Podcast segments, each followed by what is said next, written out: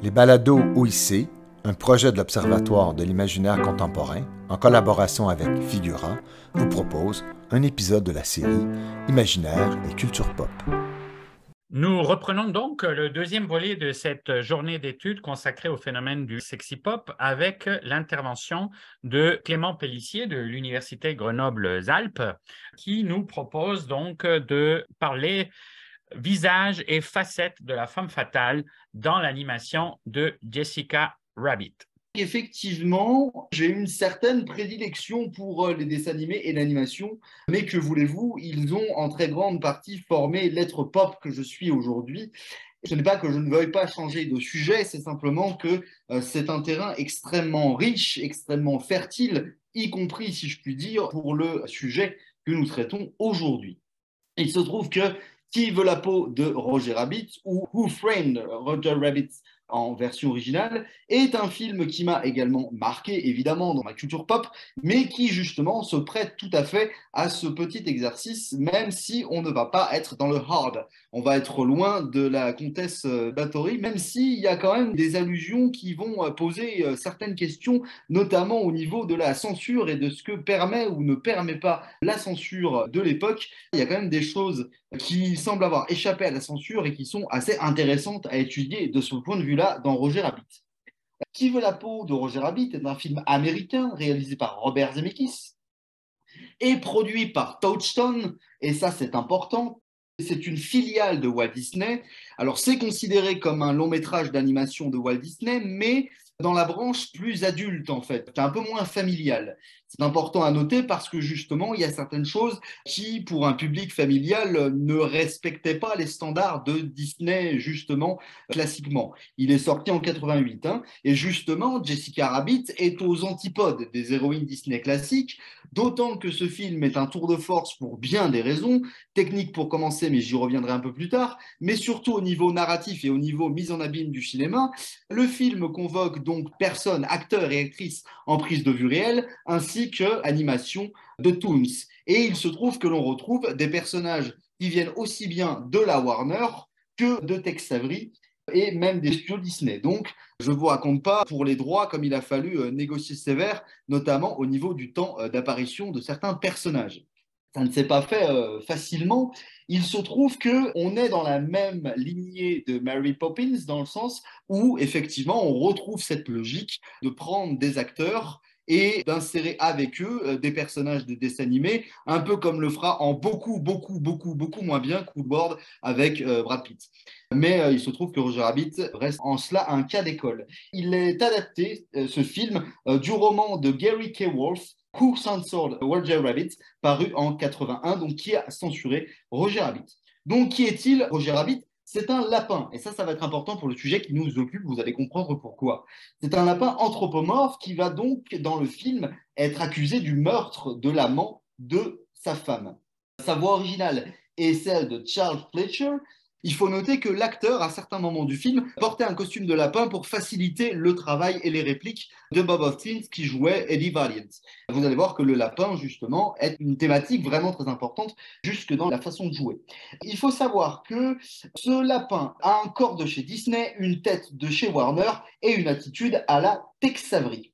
Richard Williams dira que graphiquement, Roger Rabbit est une combinaison de la tête en forme de noix courante chez Tex Avery, la mèche de cheveux roux à la Droopy, la dégaine de Dingo, le nœud papillon de Porky Pig, les gants de Mickey Mouse et les oreilles et joues de Bugs Bunny. Donc, c'est déjà Roger Rabbit en lui-même un hommage à la pop culture. Et là, on va se retrouver avec l'importance du lapin. Et là, je vais citer une petite vidéo de Myrna Boyadjan, j'espère ne pas écorcher son nom, qui a collaboré avec Pop en Stock. Le lapin est un élément important de pop culture et oui, c'est un sujet d'étude. On ne peut plus sérieux, je dis ça parce que parfois on ne me croit pas. En fait, je vais citer donc ma collègue euh, Myrna Boyadjan vers un nouvel imaginaire du Playboy. Donc, Playboy, c'est un magazine, mais c'est aussi tout un ensemble de schémas culturels, notamment aux États-Unis. Je cite donc ma collègue pour certains, le lapin sexy évoquera le doux souvenir de sa maturation sexuelle, de sa première rencontre avec le corps érotisé, celui d'Helen Stryton par exemple ou de Jennifer Leano, alors que pour d'autres, il symbolisera l'image de la femme tyrannisée par les désirs pervers de l'homme ou simplement un label populaire. Je précise pour ma collègue que le dossier Chaud Lapin de Pop en Stock est un dossier dirigé par Alice Van der Klee. Je vous rappelle que Playboy est un magazine géré par Hugh Hefner à partir de 1953. Et ici, on voit la figure de la Bunny Girl, qui a été un symbole important au niveau du caractère sexualisé et érotique de la figure du lapin. Alors, je ne suis pas en train de vous dire que Roger Rabbit est forcément un avatar de Playboy. Hein. Ce n'est pas mon propos. Je rappelle que le propos du film se passe dans les années 1940, dans le Los Angeles des années 1940, mais que le film lui-même est sorti en 88. Je dis simplement que sans être un avatar du lapin de Playboy, je pense que ce n'est pas du tout le propos de Zemeckis, je dis simplement que le lapin a fait son chemin dans la pop culture et que l'expression chaud lapin est une expression qui, pour nous, désigne justement quelque chose de érotisé, voire même de sexuel. Quand on parle de chaud lapin, on évoque en fait les prouesses sexuelles de l'animal lapin, qui en fait peut euh, féconder euh, très rapidement euh, la lapine, puisque la période de gestation de la lapine est de 31 jours, après quoi elle est de nouveau fécondable. Donc cette expression populaire est restée dans le langage pour évoquer une activité sexuelle débridée et plutôt fournie. Je passe tout rapidement sur Space Jam pour vous montrer simplement une autre figure du lapin pour corroborer ce que je vous dis là. C'est Lola Bunny, donc la compagne de Bugs Bunny dans les cartoons de la Warner, à un moment donné du film Space Jam, lequel est sorti en 97 donc quelques temps après Roger Rabbit, mais toujours est-il qu'effectivement, on retrouve ce côté sexualisé, ce côté séduisant de Lola Bunny, et là, on a Bugs, dont le corps tout à fait cartoonesque se raidit et va tomber comme une planche de bois. Alors, il est certain qu'un enfant n'y verra euh, guère de symbolique euh, qui prête à, discussion. On dira peut-être que j'ai l'esprit mal placé, mais il me semble tout de même que d'un regard adulte, on peut au moins supposer un double sens dans cette séquence-là sur le fait que le désir de Bugs Bunny s'exprime pour euh, son pendant féminin d'une manière qui se retrouve dans le physique, mais qui peut être explicité néanmoins par le fait que c'est un toon et que les toons réagissent de manière de toutes les façons excessive. Mais il me semble que, en tous les cas, le côté séduisant du lapin et de la lapine est quand même bien évoqué ici. Pour en revenir à Jessica Rabbit, donc l'épouse euh, de Roger Rabbit, il faut savoir que c'est un personnage qui donc est certainement hérité de Tex Avery avec ce cartoon assez célèbre qui est le Red Hot Riding Hood, sorti en 1943. C'est le fameux loup de Tex Avery, hein, qui lui aussi peut rappeler une certaine vision euh, de l'attirance masculine pour les peanuts. Avec donc ce petit personnage de chaperon rouge euh, féminisé, il faut aussi voir Veronica Lake, qui est l'une des sources possibles de Jessica Rabbit. C'est une actrice des années 1940 qui était notamment connue pour avoir cette mèche qui lui cache les yeux, chose que l'on va donc retrouver chez le personnage de Jessica Rabbit. C'est une source d'inspiration. Je vais donc évoquer également Betty Boop. Il faut se rappeler pourquoi Betty Boop est convoquée, justement, tout simplement parce que le film de Zemeckis est, à mon sens, un cri d'amour à l'âge d'or des cartoons des années 1940. Il faut savoir que l'époque des années 80, la fin des années 80 pour les dessins animés américains notamment, est une période assez charnière. Pourquoi? Parce que justement, on se retrouve avec un changement de paradigme. Rappelez-vous que peu de temps après, donc déjà un an après, Roger Rabbit sortira La Petite Sirène, à peine dix ans plus tard, les studios Pixar vont rentrer dans l'arène sur le terrain de l'animation et arrivera la nouvelle ère avec Toy Story qui va changer le paradigme de l'animation et de la narration pour toute une génération, c'est-à-dire la mienne notamment.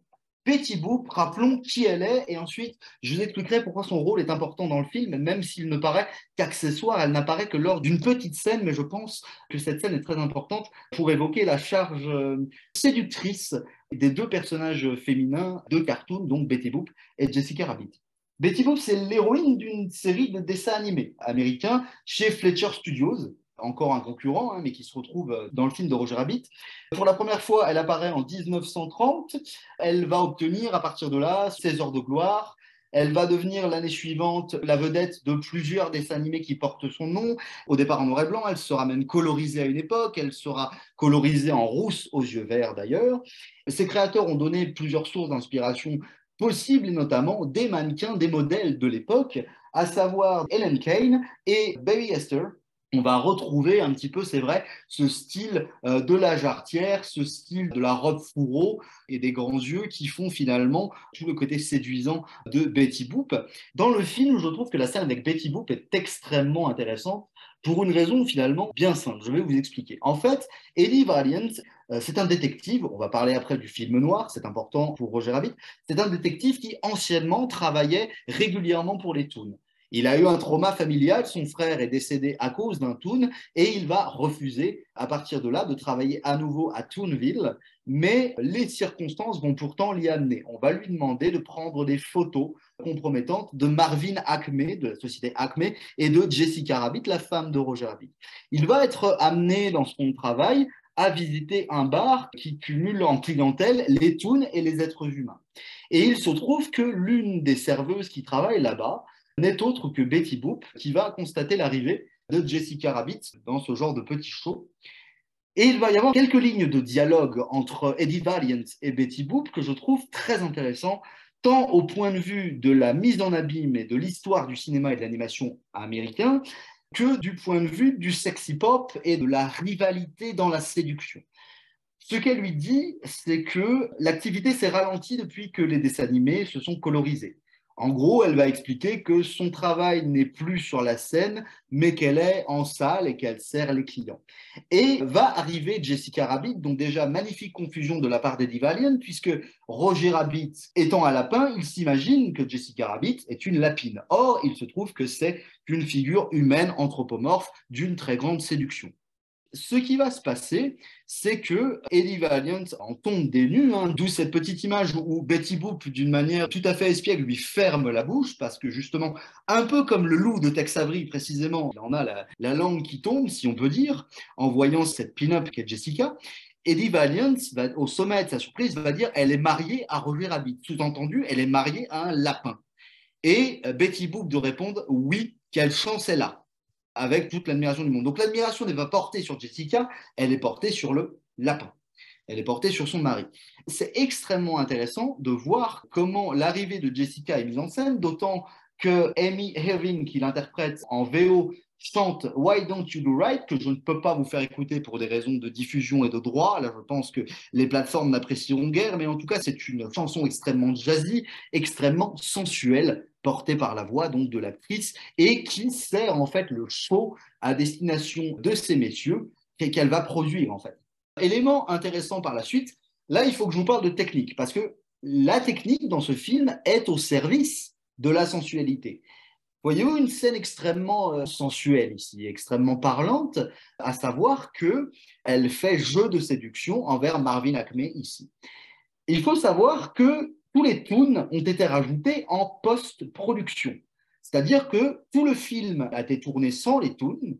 Ensuite, les animateurs, une fois que le film était tourné et monté, ont rajouté les dessins. Je vous laisse imaginer la prouesse technique que c'était, puisqu'il fallait, même en travaillant avec des marionnettes au départ, il fallait quand même faire des prises où les acteurs devaient laisser l'espace pour insérer l'animation du toon, mais les acteurs devaient se rappeler des gestes qu'ils faisaient. Alors là, on a tout un jeu de fil en nylon invisible et d'objets qui flottent par ces procédés, mais là, c'est quasiment de la sorcellerie d'avoir des mouvements aussi réalistes, notamment au niveau du chiffon sur la tête, euh, alors que, je rappelle donc, euh, Jessica n'a été rajoutée qu'en post-prod. Comment ont-ils procédé? Eh bien, il se trouve qu'ils ont fait appel à cette personne qui s'appelle Betsy Brandley, et donc qui a joué la séquence en live de Jessica. Ils ont effacé le corps de l'actrice après la prise pour ne laisser que les mains et pour permettre aux animateurs de dessiner par-dessus les mains. Donc en fait, les mains de Jessica que vous voyez sur le crâne de Marvin c'est bel et bien les mains de l'actrice. Donc là aussi, on a un jeu de séduction qui passe par la prise de vue réelle, et ça, c'est important. D'autant que cette espèce d'incroyable vilain qu'est Zemetis, s'amuse dans certaines scènes à faire varier la lumière. Rappelez-vous, à un moment donné, Eddie Valiant et Roger Rabbit se retrouvent dans la cave aménagée du bar de Dolores et Roger bondit partout dans les mains de Eddie Valiant et Eddie Valiant se cogne à la lampe Sauf que la lampe fait varier la lumière. Donc, en fait, les animateurs devaient, en plus, quand ils rajoutaient les tunes, tenir compte des variations de lumière. J'imagine qu'ils ont profondément souffert sur certaines scènes, mais ça prouve la patte de ce film. On a vraiment une volonté de faire des mouvements les plus réalistes possibles, et pour moi, ça participe au côté séduisant de Jessica, puisqu'elle a été campée, tout au moins pour cette scène-là, scène très importante pour elle, par une véritable actrice qui a fait jeu de séduction envers l'acteur. Alors, soyons clairs, pour moi, il y a un sujet qui ne peut pas faire débat. Oui, Jessica Rabbit est une femme hyper sexualisée, hyper. Ça, c'est une évidence, bien sûr. Et comme elle le dit elle-même, elle en a conscience, elle le dit elle-même à Eddie Valiant. Elle lui dit Je ne suis pas mauvaise, j'ai été dessinée comme ça. Je suis juste dessinée comme ça. Et cette scène est très importante parce que déjà, elle est rentrée par effraction dans le bureau d'Eddie Valiant et elle le surprend quelque part dans un moment où effectivement il est torse nu. Donc il y a une certaine tension séduisante qui va se poser. Et justement, on voit tout ce début de tension entre le personnage en prise de vue réelle et euh, Jessica Rabbit. Et il y a une autre scène juste après où en fait Dolores, qui se trouve être l'amante légitime de Eddie Valiant, va rentrer pendant le jeu de séduction de Jessica et va donc, on peut la comprendre, euh, faire une crise de jalousie à Eddie, puisque Eddie n'a pas fini de s'habiller, il a le pantalon sur les chevilles. Dolores en croit en tirer la conclusion euh, qui s'impose sur ce qui était en train potentiellement de se passer. Autre euh, élément important, c'est que Roger Rabbit est un film policier. C'est un film noir, avec un pan d'enquête et avec le thème de la femme fatale, la femme un petit peu manipulatrice. J'y reviendrai dans quelques instants. Il y a toute une scène qui va s'amuser à laisser planer le doute. C'est quand Eddie Valiant prend ses photos de Jessica et de Marvin Acme. Et en fait, pendant toute la séquence où il prend les photos, on ne voit pas les photos qu'il prend. Il entend juste le dialogue et c'est un dialogue qu'on peut imaginer tout à fait typique de deux amants avec tout d'abord euh, Jessica qui se refuse en disant qu'elle a la migraine, Marvin Acme qui insiste et soudain on entend picotis picota. Picotis picota, c'est simplement le fait de se toucher les mains. Voilà. Mais évidemment, quand on n'a pas l'image, quand on n'a pas les photos, l'esprit va en tirer les conclusions qu'il imagine exactes, et c'est d'ailleurs les conclusions que va tirer Roger Rabbit. Il va se croire trompé, alors qu'en réalité, il est tout simplement victime d'un coup monté, comme le révélera le film. Présence également dans le film d'un doppelganger, d'un double maléfique de Jessica qui se trouve à Toonville et qui va littéralement harceler Eddie de son affection, je dirais. Et on trouve le thème finalement de la mangeuse d'hommes, de la vampire dans sa plus simple expression, dans son expression la plus directe, puisqu'elle essaye vraiment de le dévorer au sens littéral du terme, et on peut voir à la tête de Barbara Skins que Eddie Valiant n'apprécie guère cette marque d'affection, je dirais. Mais voilà, ce côté doppelganger, déjà est cartoonesque, on est toujours dans un cartoon, mais pour le sujet qui nous occupe est intéressant. C'est bien une autre facette de la séduction, alors de Jessica Rabbit ou plutôt de son double, mais justement des personnages féminins dans le film. Élément très, très sympathique aussi, cette scène-là, euh, Eddie a littéralement un lapin sous le manteau, c'est-à-dire que Roger est recherché pour meurtre, donc il le cache.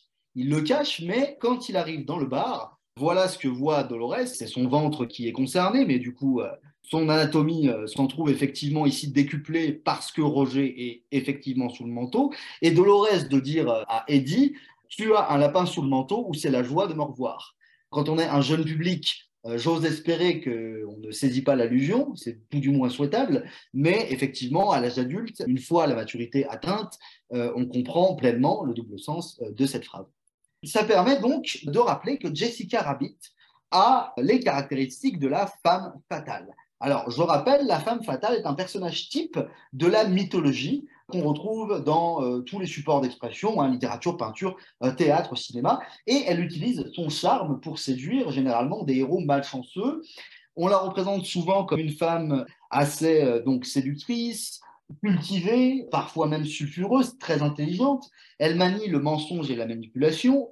On peut penser un exemple littéraire qu'un ami m'a fait remarquer euh, tout récemment euh, par exemple, en littérature, euh, la marquise de Merteuil chez Laclos dans Les Liaisons dangereuses. Il me semble que c'est un magnifique exemple de femme fatale en littérature qui a parfaitement compris les us et coutumes des mondanités et de la séduction. Hein. Il se trouve que là, euh, dans le cas qui nous occupe, Jessica Rabbit coche la plupart de ces cases. Elle est effectivement manipulatrice puisqu'elle ment à Eddie Valiant et à son mari Roger, puisqu'elle s'est arrangée pour qu'on la surprenne avec Marvin Acme.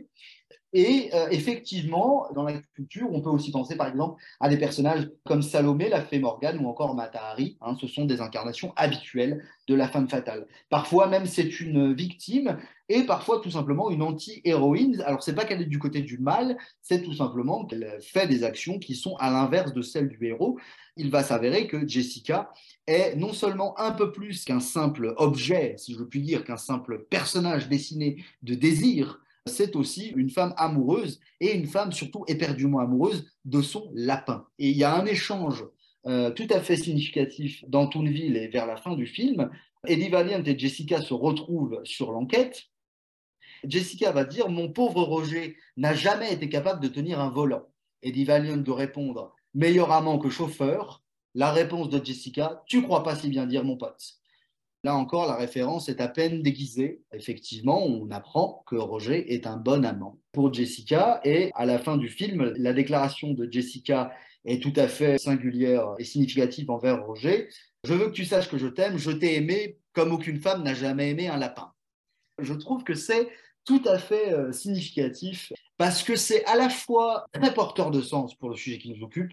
Je pense qu'il y a énormément de double sens dans Roger Rabbit mais il y a également une sincère affection pour les cartoons, tout simplement de la part de Zemeckis. Il y a quand même une certaine part d'enfance dans ce film, il y a quand même une certaine part d'innocence.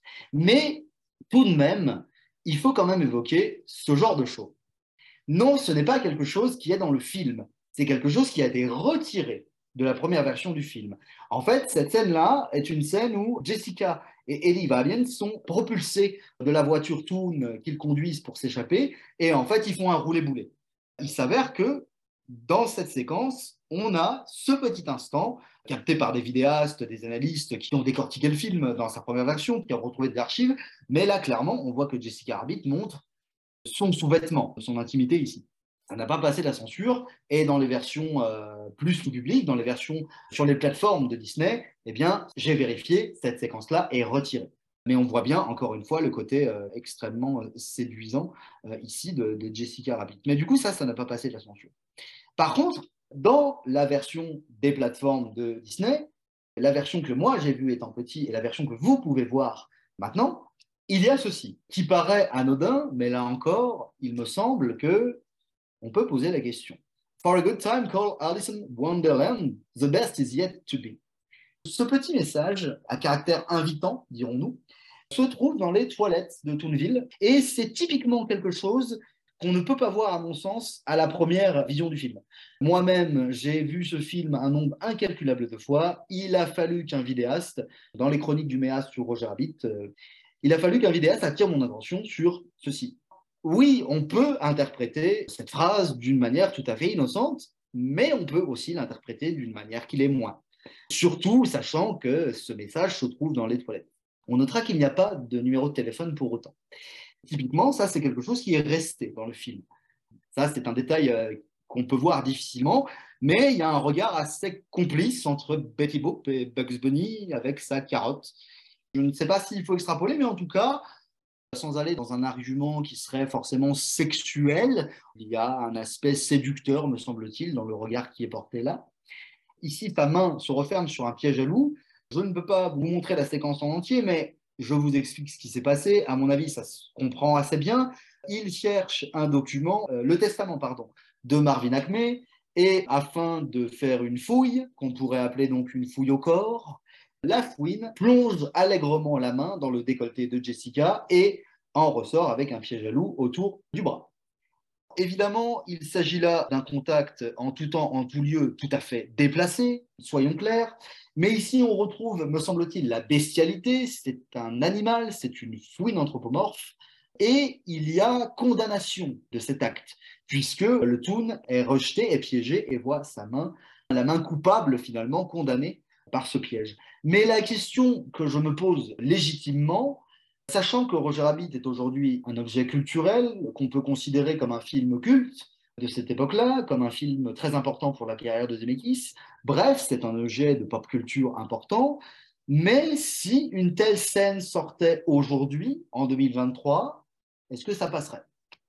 Je pose simplement la question, je n'en suis pas complètement certain, même si effectivement, pour moi, il y a quand même un aspect de punition hein, euh, ici du prédateur avec ce piège à loup, mais c'est vrai que cette idée de voir la main qui plonge allègrement dans le décolleté du personnage pourrait poser une question si le film sortait sur nos écrans, à mon avis, en 2023. C'est une question qui me paraît légitime. Ce point donc de la censure, c'est une question qui se pose. C'est une question qui effectivement se pose d'un point de vue de la moralité, de ce qu'on peut ou ne peut pas montrer, de ce qu'on est prêt ou pas prêt à voir. Et en tout cas, je pense qu'effectivement, ce sont des questions à l'ordre du jour. Il y aurait, à mon avis, tout un travail à faire entre ce que la censure laisse passer, soit par inadvertance, soit parce que eh bien, on ne sait pas, est-ce que la censure refuse absolument de laisser passer? Et notamment dans les dessins animés. Je pense qu'il y aurait tout un travail à faire là-dessus dans les dessins animés. Je pense vraiment qu'il y aurait une question à poser. En tous les cas, il est clair que le personnage de Jessica Rabbit, et je terminerai là-dessus, rentre dans les canons de la représentation sexy pop de ces années-là, et rappelons aussi que le film noir est à l'honneur. Hein. Qui veut la peau de Roger Rabbit? Il est construit comme étant un film noir. Notamment, on retrouve des scènes qui sont réadaptées, qui sont calquées de films noirs, de films de détectives. C'est le cas dans Chinatown, un film de 74 avec Burt Young, où le personnage se jette dans les stores tout comme le fait euh, Roger Rabbit dans le film. Voilà, rappelez que Zemeckis est un amoureux de cinéma et un amoureux des films de genre, c'est une évidence. Et je vous invite à revoir Roger Rabbit, peut-être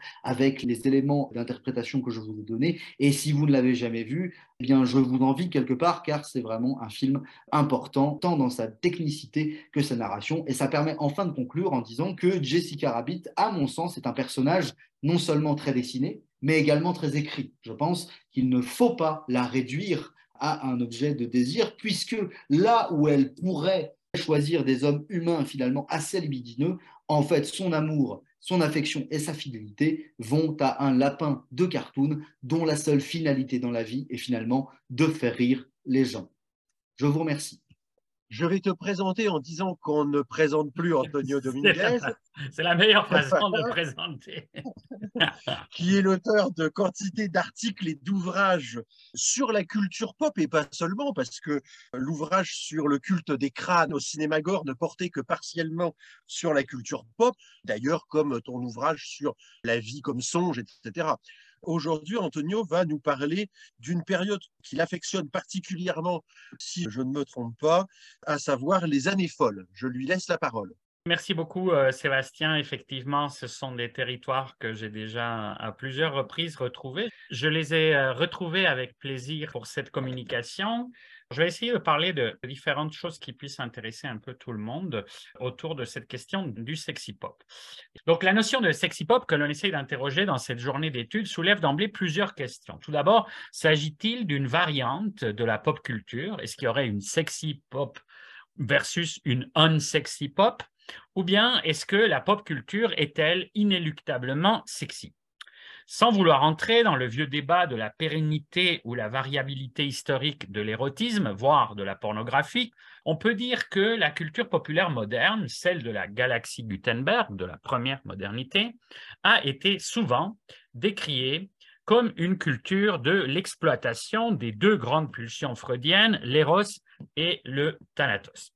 Dès le grand schisme entre les cultures populaires et la culture savante, travaillée par le processus de la civilisation des mœurs, étudié par Norbert Elias, il a été de bon ton de se distinguer de la vulgarité des premières, traversée par le désordre du bas corporel lubrique et une violence qui fait peur, signe distinctif de ces classes devenues dangereuses.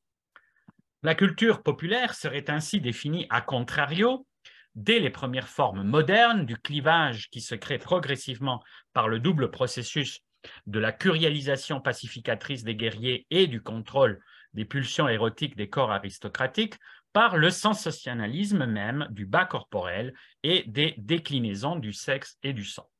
Avec l'avènement de la littérature industrielle, honnie par Sainte-Beuve, l'on accusera la culture de masse naissante de carburer au sensationnalisme, capitalisant par pur profit le double axe de l'éros et le thanatos, alors même que le romantisme noir, placé tout entier, comme disait Mario Praz, qu'on évoquait tantôt, à l'ombre du divin marquis, faisait de ce même binôme le cœur de la littérature, enfin dégagé de l'emprise des belles lettres.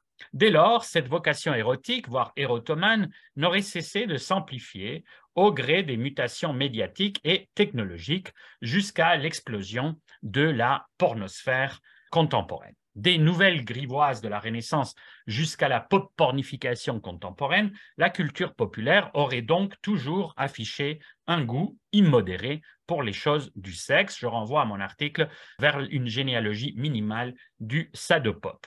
Mais ce sensationnalisme érotique de la culture populaire est-il forcément synonyme de sexy pop? Ou bien la sexy pop en est-elle une des possibles variantes à distinguer par exemple de la grivoiserie, la paillardise, la pornographie?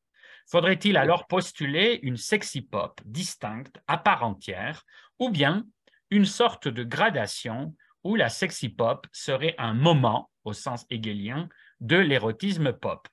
On serait a priori tenté, sur le modèle cinématographique du softcore, de l'opposer aussi bien au régime pornographique, qui en serait une sorte de Aufheben, dépassement, qu'à celui de l'ellipse pudibonde, dont il serait l'antithèse. Sorte d'érotisme bon enfant, plus facilement soluble sur divers supports médiatiques et diffusable à différents publics. Sans oublier, bien entendu, que, pour paraphraser la maxime antique, de sexiness non est disputandum, le sexy de l'un et l'obscène de l'autre, voire le vanilla le plus fade pour un tiers.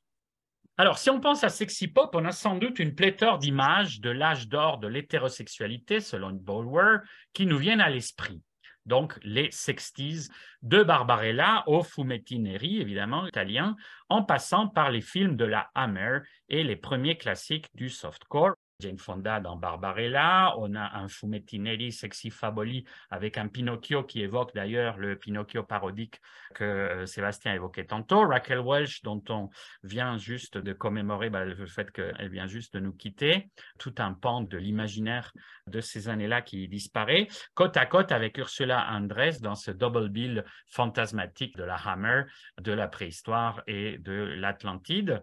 Et puis, bien entendu, des images comme Emmanuel et la couverture du livre donc de Jack Bulwer, Sex American Style, An Illustrated Romp Through the Golden Age of Heterosexuality. Cette histoire qui n'en finit pas de nous enchanter est toutefois relativement connue dans ses grandes lignes, associée à ce que l'on appelle par antonomase la révolution sexuelle, dont le sexy pop aurait été la manifestation privilégiée avant de basculer dans le clivage entre la euh, pornification hardcore et les ambiguïtés du retour à l'ordre moral riganien, clivage dont nous vivons encore en grande partie les effets. Nous avons toutefois décidé d'aller un peu plus loin dans la généalogie du phénomène pour essayer d'en cerner plus clairement les contours. Tout d'abord en remontant aux origines même du terme, donc du terme sexy, dans le double sens de euh, concerné par le sexe ou de sexuellement attractif ou provocateur, excitant. La suffixation du terme sexe obéit en fait à une logique moderne. C'est à partir de 1800 que cette idée d'ajouter le suffixe y devient très nombreux dans la langue anglaise, comme nous euh, l'explique le Concise Oxford Dictionary of English Etymology. Et l'Oxford English Dictionary donne un exemple datant de 1912, tiré de la Gazette de Colorado Springs. Si une femme est véritablement désireuse de gagner l'affection d'un homme, elle est ou devient une femme universelle du genre vraiment sexy. Ce serait donc là une des premières apparitions, bien qu'une occurrence plus ancienne, mais c'est dans les années 20 que le terme se généralise, voire s'exporte en 1925, la Nouvelle Revue française écrit Depuis que Joyce a publié un livre qu'il croit sexy, cet état d'esprit n'a pas d'équivalent français, nous dit la Nouvelle Revue française, on s'en emporte, que sa méthode sert de modèle à des gens qui se disent surréalistes. Donc, on retrouve par la suite beaucoup de termes, on ne va pas aller dans tout le détail, d'où aussi la substantiation sexiness qui est attestée dès 1925. En fait, cette étymologie est assez intéressante. Etymon donne quant à lui, sans citer de source, l'idée de sexually attractive aurait été d'abord avancée en 1923 en référence à Valentino par opposition au terme précédent sexful qui apparaît vers la fin de siècle. L'attribution à Valentino n'a pas pu être prouvée sur Internet par les gens qui se sont penchés sur cette question. Il y en a toujours, évidemment. Nous savons que sur Internet, nous trouvons absolument de tout, dont nous-mêmes. Elle est toutefois très significative, comme nous le verrons par la suite si nous avons le temps d'y arriver. Le plus important pour nous, c'est que la suffixation s'inscrit symptomatiquement dans une véritable prolifération de sex words au tournant du siècle, comme l'atteste le colossal OED. Alors, je me suis amusé à retrouver certains. C'est ainsi que nous trouvons en une pléthore croissante de termes qui attestent de l'obsession discursive pour le sexe, jadis analysé par Foucault. Donc, on trouve le terme sex question en 1880, sex interest 1885, sex problem 1887, sex consciousness, sex experience, sex craving à la fin du 19e siècle, sex slavery, sex maniac, sex starvation, sex mania, sex mad, sex warfare, sex story, sex obsession, sex excitement, sex war, sex compulsion, sex crime, sex obsessed, sex talk, sex affair, sex longing, sex complex, sex scandal, sex thrill, sex fiend, sex feeling, sex crazed, sex machine, sex, sex machine, quand même très sympa parce que tout le monde a inévitablement le ver de terre en tête de la chanson euh, mythique funk, mais en fait ça date de 1922 et repris en 1935. Sexpert, donc l'expert du sexe, sex man qui est quand même très funky aussi de 25, sex addict évidemment ça pouvait pas manquer en 1927. On trouve aussi sex education, sex educator, sex clinique, sex equality, sex orgy, sex party, et pour ce qui nous intéresse plus directement, sex novel en 1895, sex film en 1914, donc le mot existe, donc la chose aussi, évidemment, sex magazine 1922, et puis des catégories comme sex power, sex appeal, qui va être très importante euh, dès 1903. À quoi s'ajoute la forme, donc, euh, avec le trait d'union que nous connaissons, sex appeal. Tout aussi déterminant, le terme sex symbol. On penserait que c'est quelque chose d'ultérieur et qui est déjà en 1917. Donc, à la vue de ce simple catalogue non exhaustif, on peut comprendre l'importance du terme générique sexy pour désigner une nouvelle attitude alignée sur l'intérêt, voire l'obsession, de toute une époque pour les choses du sexe.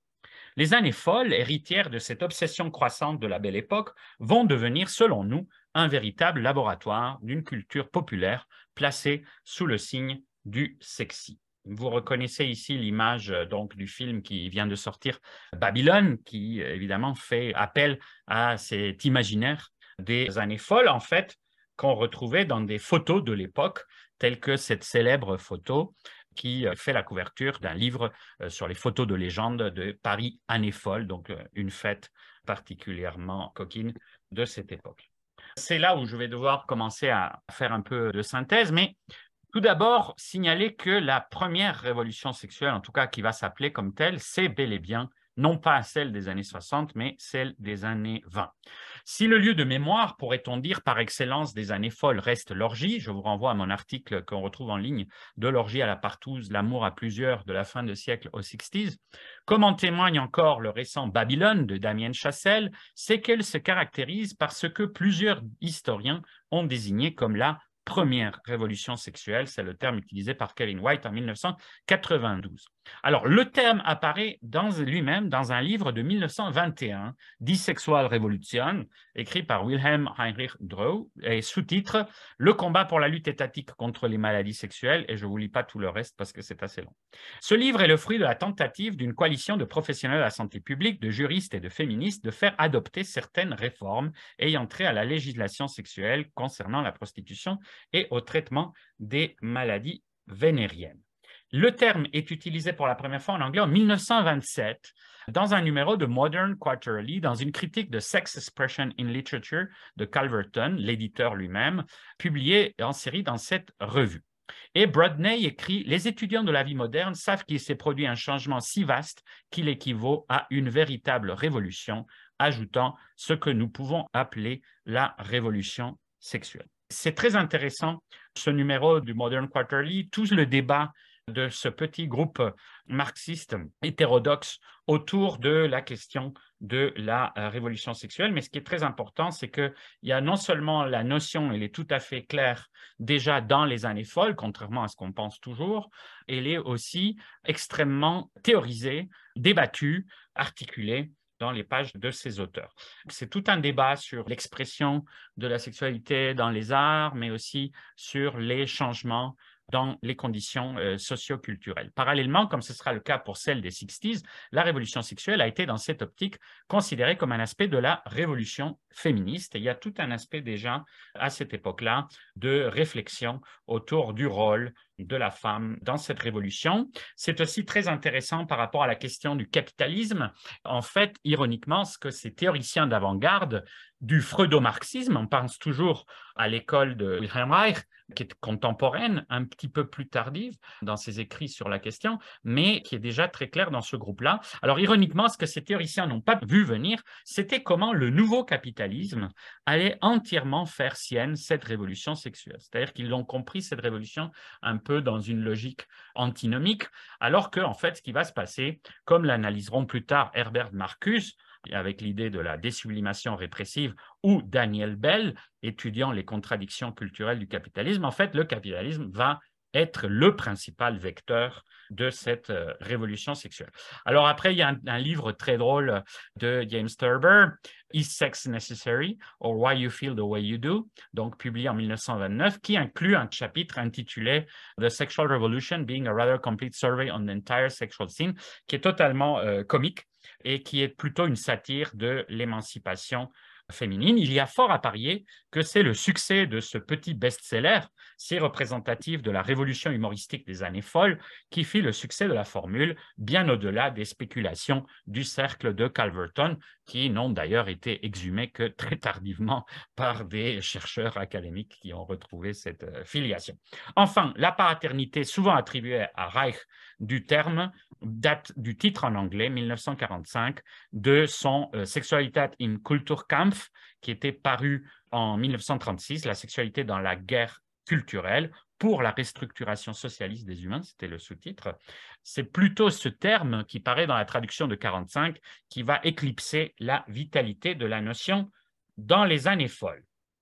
Alors, s'il est difficile pour les historiens d'évaluer l'ampleur réelle de cette première révolution sexuelle, il est beaucoup plus aisé de voir en quoi celle-ci s'est articulée dans la sémiosphère de l'époque. C'est ce qu'il me plaira d'appeler la première révolution sexy-pop. Contrairement aux spéculations des théoriciens évoquées, elle fut résolument capitaliste, devenant le moteur même du passage à la société de consommation. On ne pourra qu'évoquer dans le temps limité qui nous est alloué que quelques vecteurs de cette sexy pop, en insistant sur la naissance d'un véritable écosystème érotique allant de la publicité, sex sells, le principe donc que le sexe vend est un principe qui apparaît déjà à cette époque, aux magazines, des girlies aux pulps et aux films sous le règne du sex appeal, en passant par le discours sexologique et les détournements pornographiques. Différents types d'érotisme s'y déploient, allant du plus allusif au plus explicite, mais tous communiquant secrètement entre eux, des stag films aux Tijuana Bibles et inversement, par exemple. Bien que le phénomène soit déjà largement transculturel, voire globalisé, avec notamment les grandes villes de la débauche telles que Paris, fidèle à son mythe de capitale érotique de l'Occident, mais aussi Berlin ou Madrid dans les années 20 et 30, nous nous concentrerons aujourd'hui sur les États-Unis, déjà promis à leur rôle de machine à rêve érotique et consumériste, où l'American Dream rime avec les Dreams That Money Can Buy de Hans Richter. Bon, alors, premièrement, c'est cette idée que tout part quand même de ce principe de l'utilisation de l'érotisme et de la sexualité comme euh, nouvel argument de la consommation. Alors, on a beaucoup pensé que c'était un phénomène des années 60, mais en fait, c'est un phénomène qui apparaît très vite. La première utilisation connue d'une euh, figure clairement érotisée dans la publicité, c'est cette marque euh, Pearl Tobacco en 1871. Toutefois, les premières publicités qui vont utiliser scientifiquement une vente à caractère sexuel est créée par une femme, Helen Lansdowne Reser, pour un produit de savon.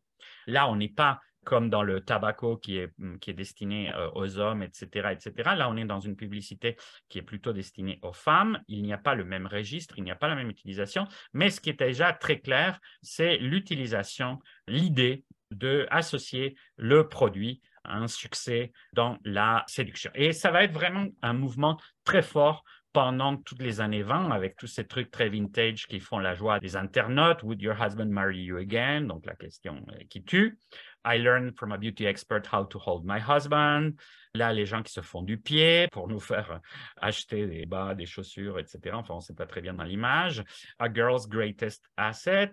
Euh, toutes ces représentations, alors qui deviennent évidemment, euh, selon les cas, plus ou moins coquines. Clara Bow, une des icônes du mouvement des flappers de cette époque-là, ici aussi dans un tournage euh, publicitaire. Glorifying the American Girl, qui est un titre d'une expo et d'un catalogue très intéressant. Enfin bon, évidemment, la lingerie, etc., etc. Alors bon, il y a tout cet axe-là. Il y a évidemment aussi l'axe de toute une littérature romantique qui va de plus en plus prendre la forme d'une sorte d'opium qui va explorer différentes euh, formes de sexiness. De l'autre côté, la grande éclosion de magazines où les femmes deviennent des objets de désir pour des consommateurs mâles sous l'influence des publications françaises. Et très vite, il y a des homologues dans l'univers euh, états-unien.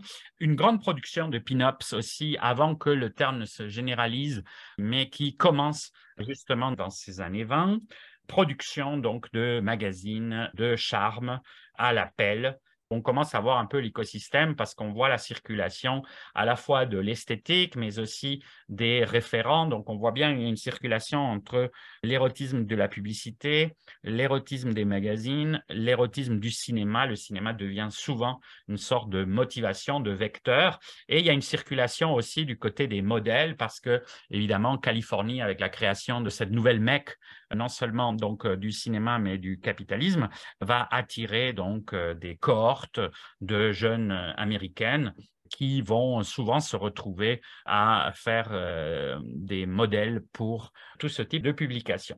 Et là-dedans, il y a des choses parfois étonnantes, comme le magazine Sex, parce que c'est quelque chose qu'on associe vraiment, pour le coup, aux années 60, cette sorte de mélange dans une même publication de discours sexologiques avec des côtés contrastés entre des discours très patriarcaux puis des discours féministes qui s'y greffent, des discours sur les euh, sciences occultes qui se mélangent avec ça, avec aussi évidemment des figures de pin-up qui d'ailleurs ont une esthétique qui nous frappe, contrairement à tout ce qu'on a vu jusqu'à date, par leur modernité. C'est que là, on a un type d'image qu'on pourrait retrouver chez Hamilton, etc., dans les années 70. Ça se mélange aussi évidemment avec le prétexte des publications de magazines d'art, où les modèles sont présentés soi-disant comme des modèles que pourraient utiliser des apprentis artistes, et aussi avec un discours qui commence à être fort,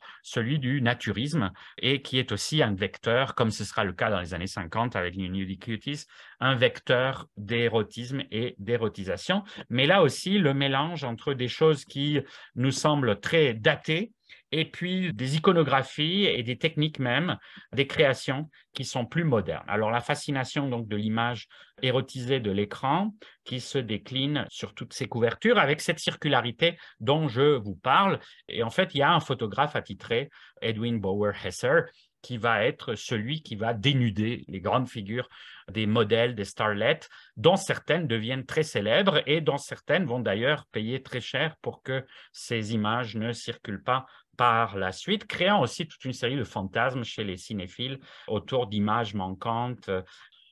Voilà cette partie de l'écosystème. Dans la publication pour les hommes, qui ne semble pas a priori directement aussi érotisée, nous remarquons quand même très vite dans les années 20 qu'il y a une série de scripts de la littérature populaire qui vont quand même beaucoup tourner autour des damoiselles en détresse, etc., etc., et qui vont donner lieu par la suite à des imaginaires plus érotisés. Celui qui est peut-être le magazine le plus érotisé des pulps d'aventure, qui ne sont pas des pulps de charme, c'est Weird Tales. Et c'est évidemment par le biais du fantastique que l'on retrouve un peu les études de Irène Bessière, Todorov, etc., sur la question du fantastique et de la transgression, ben, on la trouve très bien illustrée dans le cas de Weird Tales. La transition, elle est intéressante parce que pendant les années 20, ça reste relativement sage, mais on voit quand même les vecteurs de ce qui va se passer par la suite. Alors, je passe très vite sur le cinéma et le sex appeal, malheureusement, parce qu'il y a vraiment beaucoup de choses à dire, mais ce qui est assez fascinant quand même, c'est que l'industrie hollywoodienne, elle est entièrement bâtie sur ce principe-là. C'est-à-dire que ce qui va caractériser la photogénie et le potentiel de la starification, qui devient le pilier avec le genre et le studio comme dispositif du cinéma classique hollywoodien, c'est quand même cette idée très claire qu'il faut adresser l'érotisation, la sexualisation des personnages. Alors bon, j'avais tout un truc quand même assez fascinant sur euh, Valentino qui devient l'emblème de cet érotisme extrême euh, pour l'époque des années folles qui fait beaucoup fantasmer les contemporains du Jazz Age et de cette génération perdue, au point qu'il y a, on retrouve ici donc des capotes qui font hommage au film le plus connu de Valentino. Donc on voit bien que c'est quelque chose de très explicite, l'attirance, d'ailleurs qui est une attirance quand même assez ambivalente et ambiguë. Il y a tout un côté extrêmement queer autour de la fascination pour euh, Valentino. Il y a un côté très intéressant aussi dans le fandom. On commence à voir des phénomènes qu'on associe plutôt avec Elvis Presley, etc., etc., comme on voit d'ailleurs dans, le biopic de l'année dernière, cette question d'une sorte de fascination sexuelle pour les apparitions publiques, mais c'est déjà quelque chose qui était arrivé avec Valentino et d'ailleurs qui avait énormément rendu très perplexe les journalistes de l'époque, cette sorte de euh, féminine du désir très explicite autour du corps totalement érotisé et fétichisé de Valentine. En réalité, c'est aussi, évidemment, parallèlement à la culture hollywoodienne du sex appeal, qu'un autre Hollywood, the other Hollywood, comme on dit souvent, était en train d'émerger qui poussait l'érotisme cinématographique dans une direction beaucoup plus explicite. C'est la naissance donc des premiers films pornographiques, les stag films, qui au début est souvent tourné dans des voitures et diffusé dans des voitures, où il commence à y avoir euh, des scènes extrêmement explicites. Alors, seule une poignée de films des années 20, parce qu'on en conserve plus par la suite, mais les années 20 ont été plus rares. Après, ça va s'organiser, le monde des stags va s'organiser beaucoup plus. Ce qui est déjà très intéressant, c'est qu'on voit beaucoup de titres de cette année. Il y a des fois, on a juste les titres ou quelques photos, mais on voit que, en fait, toute la grammaire du film porno est déjà en place. Il y en a certains qui deviennent mythiques, comme A Free Ride, il ne date pas de 1915 comme c'est marqué ici, mais euh, les datations précises de ces œuvres-là sont difficiles. Il faut d'ailleurs passer par l'iconographie du sexy pop, c'est-à-dire pour voir un peu comment les gens sont habillés. Ils ne sont pas toujours très habillés, mais plutôt comment ils sont coiffés, le genre de lingerie, etc., etc. Alors, il y a déjà le thème du jardinier du couvent, le bandit de grand chemin, les mariages qui tournent à, la partouze, etc., etc.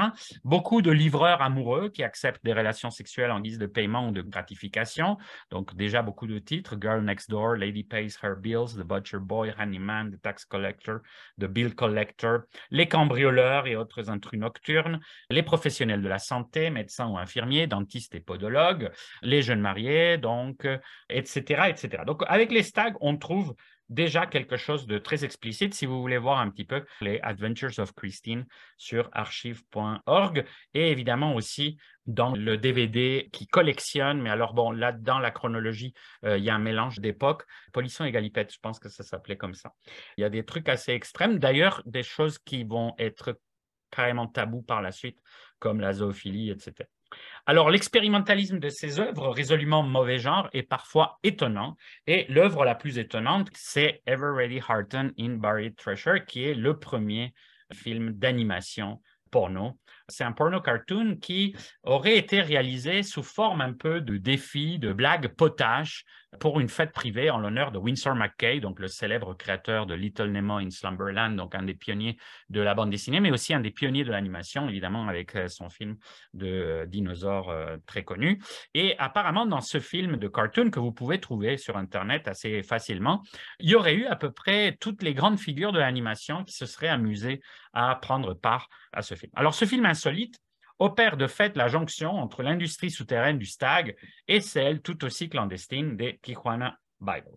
Alors, les Tijuana Bibles, évidemment, c'est tout un autre pan de cette culture érotique de l'époque. Il est difficile de les dater, encore une fois. On a surtout des Tijuana Bibles des années 30, mais on sait qu'elles étaient déjà en place dès les années folles. C'était des toutes petites euh, bandes dessinées pornographiques c'est très intéressant de voir qu'au fond, cette première révolution sexuelle et cette première sémiosphère sexy pop a trouvé plusieurs vecteurs qu'on va retrouver à l'identique dans les années 60. Alors évidemment, il y a des parodies de Mickey et Minnie qui frolâtrent euh, au grand scandale de Donald Duck. Ce n'est pas prude. Les Tijuana c'est extrêmement explicite, c'est extrêmement hard. Et là aussi, euh, clairement, la contre-culture, les comics des années 60, Crumb, etc., se sont énormément inspirés pour leur représentation de la transgression érotique et autre.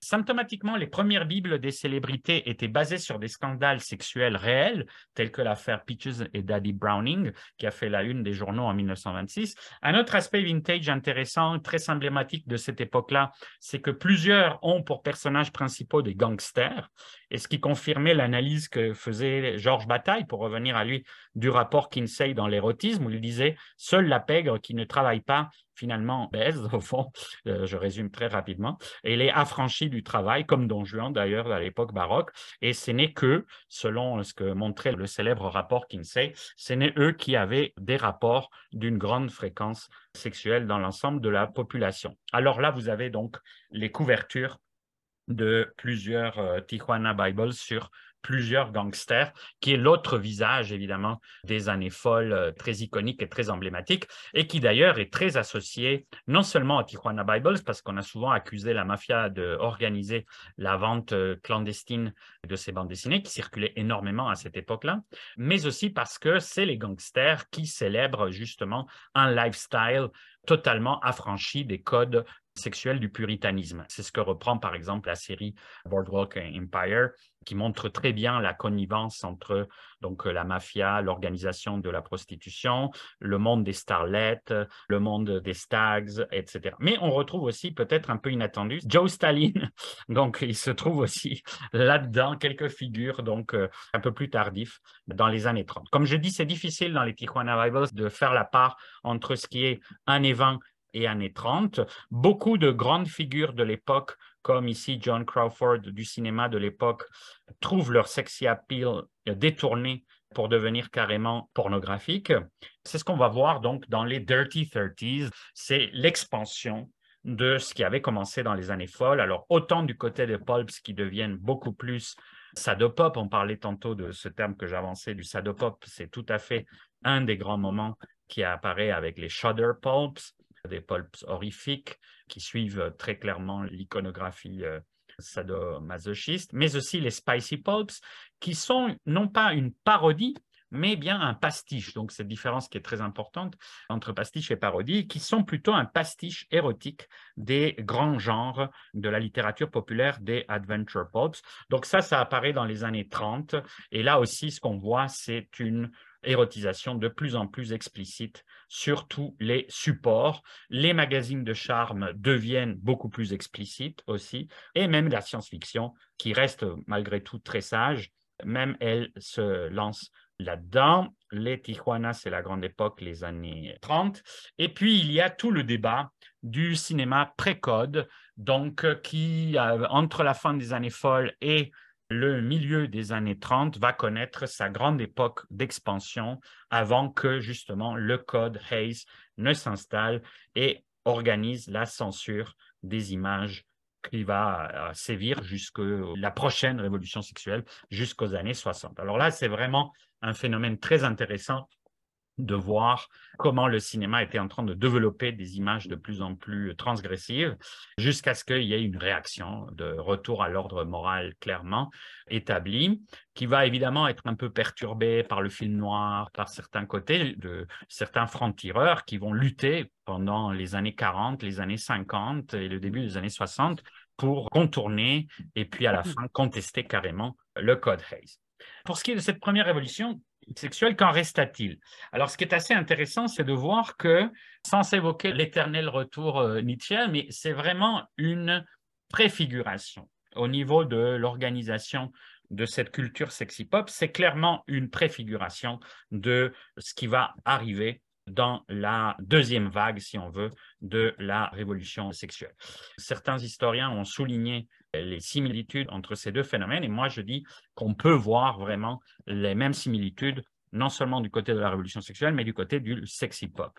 Tant la deuxième vague reprendra plusieurs vecteurs de la première, souvent dans un rapport de filiation assumé. J'évoquais les comics underground, mais on peut évoquer évidemment le sexy horror, qui va être un des grands vecteurs. On parlait tantôt des vampires érotiques, c'est le grand truc de la Hammer, puis c'est le grand truc des années 60-70, ce qui était tout à fait dans la continuité des Shudder Pulps, des Spicy Pulps, etc., etc. Par ailleurs, le mythe érotique des années folles va alimenter toute une série de productions de la sexy pop des 60s, notamment autour de Hollywood décadent des premiers temps, alimenté par le best-seller underground de Kenneth Hanger, Hollywood Babylon de 1959. À l'origine d'un véritable sous-genre que j'aurais aimé pouvoir évoquer, au sein des métafilms sur l'âge d'or hollywoodien qui se poursuit jusqu'à nos jours dans le film déjà cité Babylone, qui rend explicitement hommage à Hunger dans son titre même, mettant en scène, au-delà de plusieurs scandales sexuels évoqués dans le livre, le fétichisme nostalgique de sa fantasmagorie. Et ici, on a quelques exemples de films très intéressants, dont notamment Insert, mais The Wild Party aussi est assez intéressant. Donc des films du nouvel Hollywood qui reviennent sur le mythe de la décadence sexuelle du premier Hollywood à partir donc du billet de Hollywood euh, Babylon. Il y a aussi le biopic beaucoup plus explicite qu'avant de Valentino, fait par euh, Ken Russell. Il y a Hollywood Babylon, carrément, donc le film qui reprend le titre. Et puis, beaucoup plus récemment, Return to Babylon, qui est un film qui joue sur ces choses. Alors, on aurait pu évoquer encore quantité d'éléments de la première sexy pop, Betty Boop, mais aussi le dirty blues, donc qui est un ancêtre à la fois des explicit lyrics, euh, du rap et de tout ce qu'on va écouter par la suite comme euh, chansons érotiquement explicites dans la révolution rock, en passant par les Sickfield Follies, les Hit Girls, donc la notion de Hit Girl, ou le flash qu'on évoquait tantôt aussi, mais il nous faut malheureusement revenir aux années 2020, où la plupart de ces œuvres sont devenues à nouveau suspectes pour une nouvelle catégorie de censeurs et de censeuses. J'espère qu'on aura du moins compris avec ce bref panorama qu'il reste à faire une véritable histoire de la culture érotique moderne qui tienne compte de l'évolution complexe de cette dernière dans ses différents supports, médias et arts, et qui ne saurait être que transmédiatique, transdisciplinaire et pourquoi pas à nouveau transgressif. Je ne sais si mon collègue et ami Sébastien s'en trouvera les forces après sa somme colossale sur les fictions excitantes, qui en pose à plus d'un titre les jalons, mais ça pourrait être un bel effort collectif pour nos éditeurs attitrés qui n'ont pas peur du borderline. Merci beaucoup. Merci d'avoir été avec nous jusqu'à la fin de cet épisode. Les balados OIC sont disponibles sur toutes les plateformes de balado-diffusion et sur le site de l'Observatoire de l'imaginaire contemporain à l'adresse oic.ucam.ca.